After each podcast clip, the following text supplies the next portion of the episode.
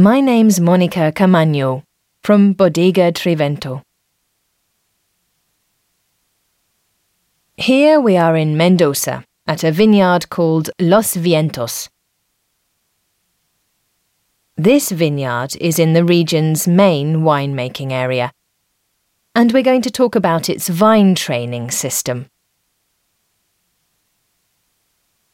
Here we use a trellis system, as this helps streamline the work by our labourers, but it's also suited to machine use. Harvesting machines are now commonly used in Argentina, and they're a very important resource when labour, let's say, has a big impact on our industry. We've planted red grape varieties on this estate. We've got Malbec, of course, Cabernet Sauvignon, Cabernet Franc, Shiraz, and Merlot. It's a region characterized by its red grape varieties. The primary zones are in the Maipú and Luján regions. These regions date back to the origins of winemaking and also have some very old vineyards. The first vineyards cultivated in the region were low vineyards with low trellises, using the Guyot system because it was a French tradition that had reached Argentina. And this now means that we have Malbec vines, such an important variety for us, which are more than 100 years old.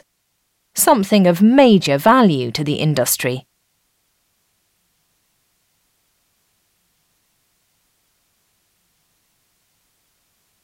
We also have some in other regions and other vineyards in the eastern area, which is a lot hotter, where the temperatures are very intense, very high, with a lot of sunshine and light. That's why we don't use this trellis training system, but instead use a system which we call pergola. This system protects the grapes from the heat and bright sunshine.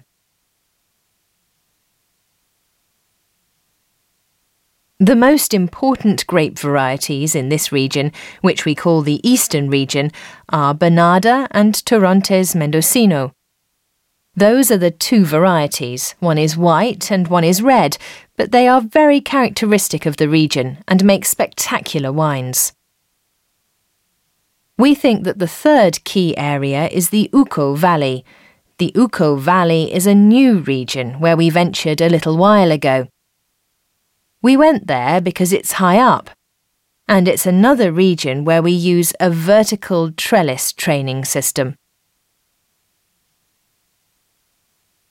However, we started out growing white and red grapes with short ripening periods, grapes that ripen fast, like Pinot Noir and Shiraz, because it's high up with low maximum and minimum temperatures.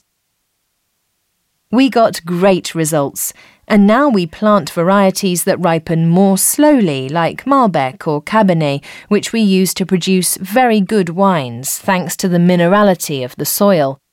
It's a mineral characteristic that we get in the grapes and in the wines, which we then make from the grapes.